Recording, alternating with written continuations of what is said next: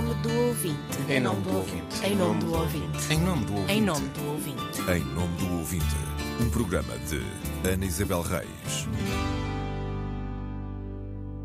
Olá, a nova provedora do ouvinte apresenta-se, Ana Isabel Reis. Desde dezembro ouço quem ouve todas as antenas da Rádio Pública e respondo. A função de provedora do ouvinte tem um enquadramento legal e estatutário, mas nada é imutável. Por isso, quando me foi feito este convite, questionei-me qual o papel de um provedor nos dias de hoje. Num tempo em que os ouvintes podem falar diretamente com quem ouvem todos os dias e são também eles produtores de conteúdos áudio. Num tempo em que profissionais de rádio são escrutinados como nunca foram, leem e ouvem em tempo real comentários e críticas, mas também sugestões e elogios e podem replicar no imediato. Na era da comunicação instantânea, da interatividade e da interpelação contínua, para que serve afinal a provedora?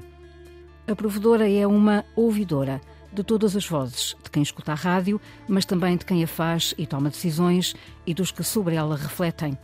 O meu trabalho desenvolve-se entre três eixos: os ouvintes, os profissionais, a estrutura da rádio.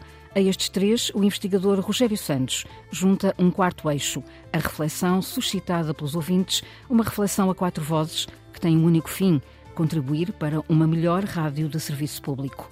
Uma rádio com ouvidos.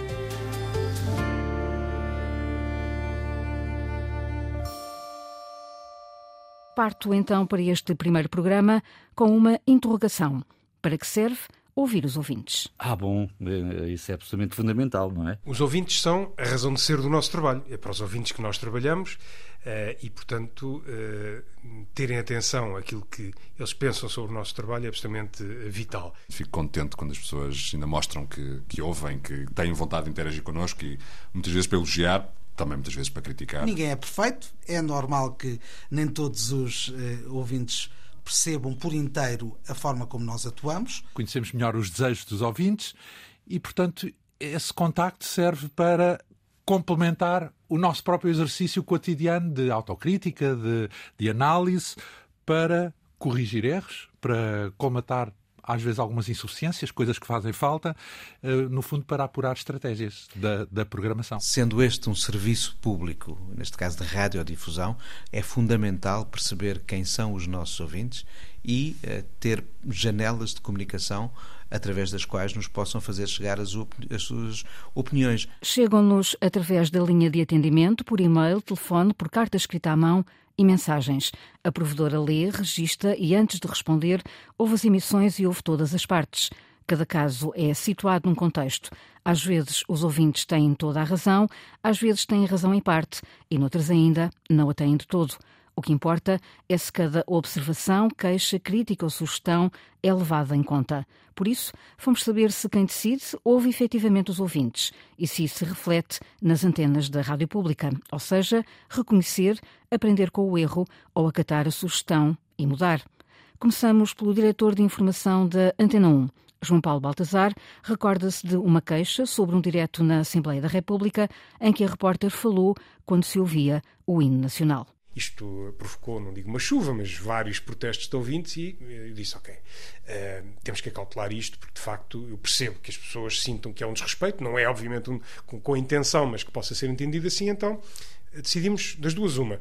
Ou tentamos garantir, e é essa a primeira opção, que há uma captação de som eficaz, eh, e aqui não é uma questão editorial, mas depois tem reflexos no editorial, eh, para que o, o, o, hino, quando é executado, fique em primeiro plano e seja escutado na íntegra, ou então, se isso não for possível de todo, encontrar uma solução em que eh, o som é cortado do exterior, a emissão é recuperada daqui e eventualmente depois regressa lá na, na sequência da, da emissão do, do hino. Da informação para a programação, na Antena 2, o diretor João Almeida dá como exemplo a programação do final da tarde. O auditório queixou-se e foi alterada. As rubricas que encheram a antena muitas vezes e que no final da tarde enchiam o programa e nem deixavam a música respirar, também foi o provedor que canalizou Uh, várias, várias uh, queixas no sentido de não haver música e daquilo serem umas rubricas encostadas umas às outras, e foi devido a essa, a essa queixa, mas corporizada uh, no, no, numa intervenção do provedor,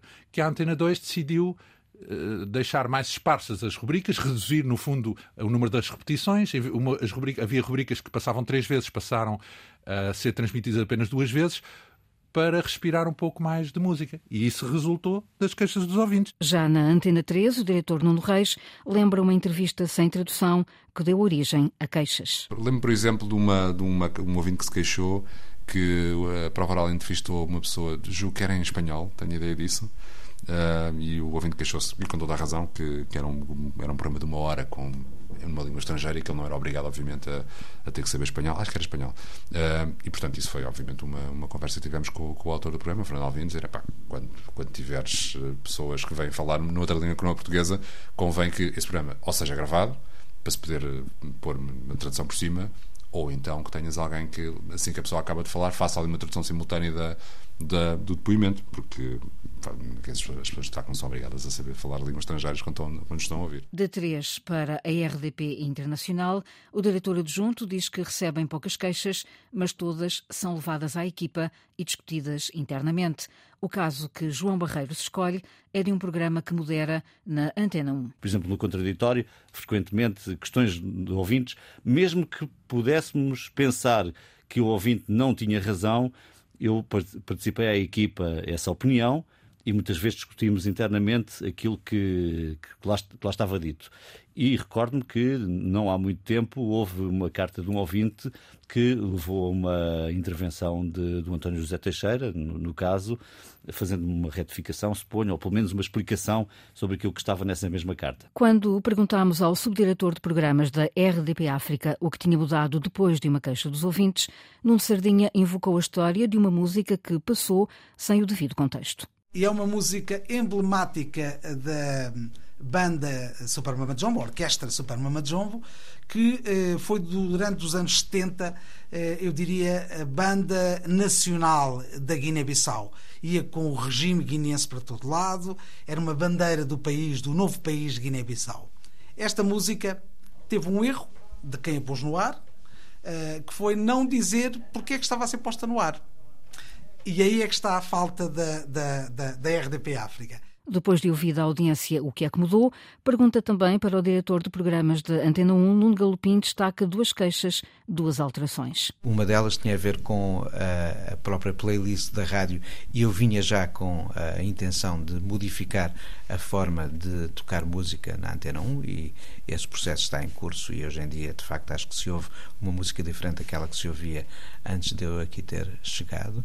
E uh, numa outra conversa, e até mediante até a sugestão de, de um ouvinte, uh, analisámos um pouco a presença das várias confissões religiosas na programação da Antena 1 e elas estão todas devidamente representadas até em mais do que um formato. Afinal, a rádio também tem ouvidos e, mesmo que nem sempre dê razão a todos os ouvintes, escuta-os e muda. Em nome do ouvinte, Ana Isabel Reis. A rádio não é feita para os ouvintes, a rádio é feita com os ouvintes.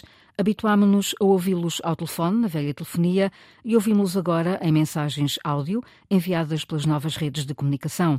A forma de participar é diferente, mas a essência mantém-se: levar a rádio para dentro da casa dos ouvintes e os ouvintes para dentro da rádio e a Rádio Pública, nas diversas antenas, dá-lhes voz, corpo e alma. Uma rádio feita de múltiplas vozes, captada pelo jornalista Inês Forjás. Ouvir os ouvintes. Vocês nos dão a voz, vocês nos fazem sentir que nós existimos. Vocês nos põem num patamar em que nós não sonhávamos em chegar, em podermos sermos as nossas vozes serem ouvidas pelo mundo inteiro. No mundo inteiro e a várias horas do dia ou da madrugada. Edição das 5 com Pedro Guilherme. Ouçamos então quem ouve os ouvintes. São duas horas hipertensas. É noite cerrada em Lisboa e José Candeias está fresco que nem uma alface. Em Portugal, para já, este horário era em direto, praticamente não havia nos anos finais dos anos 70, 80, com a designação perdoe-me o anglicanismo talk show, em que sem rede abríamos a antena ao ouvinte para ele falar do que quisesse. Durante duas horas vai conversar com ouvintes que andam estrada fora e não só. Comecei a contactar com uh, camionistas, com navios, com agricultores, com o público em geral, com quem trabalha, com quem está em casa, com quem estuda, com quem faz ciência e depois pelo mundo inteiro. E agora vou dar abertura a um ouvinte. Já aí está. Candeias faz companhia aos ouvintes e não está sozinho nesta madrugada. Eu sou o Tiago Vaz, eu sou o técnico de som de serviço durante esta madrugada, no qual acompanho o Zé Candeias. O meu nome é Andréa Simão e sou, neste momento, estou a fazer a produção deste programa, mas sou estagiária da Antena 1 de produção. Na Regi, a produtora atende pedidos. E já agora, quantos anos de casada é que faz? Alguns já para o dia seguinte. Este senhor está a ligar para pedir para entrar amanhã, sim. Porque... Em duas horas de emissão, Candeias põe no ar sete chamadas. Demora-se com cada ouvinte às vezes conversa com a família inteira. Quando eu estiver a falar com a Joana, está a sinal para ligarem para o marido, só preciso do nome do marido. Pelas 10 da manhã, alguns estúdios mais à frente e também a falar para o mundo inteiro está David Joshua. 10 horas com 13 minutos em Lisboa, Bissau e no Príncipe. Já a seguir, entramos na Hora dos Ouvintes. A Hora dos Ouvintes faz parte da manhã da RDP África. Já teve outros formatos e vários moderadores, mas a ideia é sempre a mesma: saber o que têm os ouvintes a dizer sobre um tema da atualidade. Depois avançamos para a pergunta e começamos logo a receber os, eh, as opiniões, portanto, os ouvintes. A pré-inscrição é feita pelo produtor Vitor Silva, para eu depois aqui no estúdio fazer esses contactos. Uh, e através do WhatsApp nós temos uma ligação aqui direta, também no estúdio. No caso de haver uma, uh, um grande número de, de inscritos, uh, há uma produtora uh, que vem aqui ao estúdio e que dá uma ajuda, portanto, aqui no trabalho de todos os contactos que são feitos. Neste dia já há 12 ouvintes inscritos para entrar só por telefone, mas David Joshua avança sozinho para a emissão. Isto já é um hábito que se vai adquirindo, já é uma tarimba que se vai, eh, que se vai ganhando. Ao contrário do que acontece na Antena 1, aqui é o apresentador quem combina as chamadas e põe os ouvintes no ar. Bom dia, Natércio. Tudo dentro do ok, obrigado e desse lado, tudo bem? Ótimo, uma jornada leve-leve. Vai ser a seguir, ok? O bailado entre o microfone, o telefone e tudo que lhe chega pelos vários ecrãs é impressionante. Ora, de Moçambique viajamos até Cabo Verde. À hora que David Joshua conversa com os ouvintes da RDP África nos estúdios de Lisboa, já Hilda Brito atende os telefones na redação da Antena 1 em Vila Nova de Gaia. Antena aberta, bom dia. Não tarda nada, começa a Antena Aberta conduzida há quase 15 anos pelo jornalista António Jorge. É um dos objetivos principais do Serviço Público da Rádio, é, é trazer o país à antena. Eh, está-nos a ouvir onde, Sr. Mário? Depois do noticiário das 11 da manhã na Antena 1, há sempre um tema em debate. Para garantir o contraditório e não só, para lá dos ouvintes, a antena abre-se também às opiniões de convidados. Há uma coisa recorrente na antena aberta que é, eh, é uma das críticas de tipo Uh, os ouvintes estão convencidos que este espaço é absolutamente deles. Acho que não é, não é exatamente assim. Isto é um programa em que os ouvintes também fazem parte, por várias razões. Mas uma delas, até prática, é que há dias em que não tenho assim tantos ouvintes como as pessoas pensam que possa ter. Não é o caso deste dia. Seguimos uh, na emissão quando estamos a 6 minutos do meio-dia. Vamos ver. 55. Tenta, ainda tens ali dois ouvintes. Na Regi, a produtora Hilda Brito e o técnico Alberto Cardoso fazem contas ao tempo.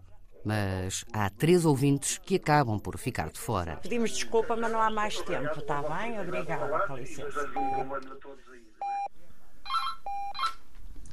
Antena 3, boa tarde. E quando o telefone não toca? Sim, já me aconteceu isso. O testemunho é de Fernando Alvim, à frente da prova oral, na Antena 3. Podem acontecer duas coisas. Uma, o programa está a ser desinteressante e as pessoas não querem participar. Mas muitas vezes também acontece que é um programa ter um convidado que é tão especial aquilo que ele está a dizer que eu sinto que os ouvintes nem sequer querem interrompê-lo. Quando a prova oral começou, há 20 anos, a participação era por telefone e em direto. Mas agora só aceita mensagens pré-gravadas. Temos a possibilidade de escolher mensagens, porque as ouvimos antes, porque depois, quando as chamadas são em direto, depois cria sempre, parece que são sempre os mesmos, sabes? Eh, e assim há uma maior também diversidade dos ouvintes e eles também vão mais diretos ao assunto. É o produtor Juan Pereira quem ouve as mensagens e faz um resumo para que Fernando Alvim saiba o que aí vem. Sim, sim. Eh, eu ouço as mensagens antes de irem para o ar, para ter a certeza que sejam mensagens que acrescentem alguma coisa à temática que estamos a, estamos a discutir. Lá está, jogar um pouco com o que o Fernando tem dentro da emissão. que é para ele depois brilhar e estar à vontade e também, obviamente, fazer brilhar os nossos convidados. E atrás dos ouvintes, às 10 da noite, avança o Linha Africana. Linha Africana, com João Pedro Martins. O programa da RDP África é novo e substituiu um espaço de piloto automático. A ideia é fazer companhia a quem estiver sozinho à noite. Continuam abertas as inscrições para participar na linha africana de hoje, o programa da noite da RDP África, onde pode vir ao nosso encontro e trocar dois dedos de conversa. Boa noite, boa noite, como está? Ouvir os ouvintes, porque a solidão também se ouve. Os ouvintes são também as vozes da rádio. Talvez nos esqueçamos demasiadas vezes que somos efetivamente escutados por pessoas de carne e osso e de ouvidos atentos e sensíveis. É dessa escuta que resultam as mensagens que recebemos e queremos dar resposta. A caixa do correio do provedor está aberta aos ouvintes das rádios, web rádios e podcasts da RDP. Pode escrever a partir do sítio da RTP, em rtp.pt, enviar mensagem à provedora do ouvinte. Em nome do ouvinte, um programa de Ana Isabel Reis, reportagem e apoio da jornalista Inês Forjás, gravação e montagem de Jorge Almeida, Leonor Matos e João Carrasco.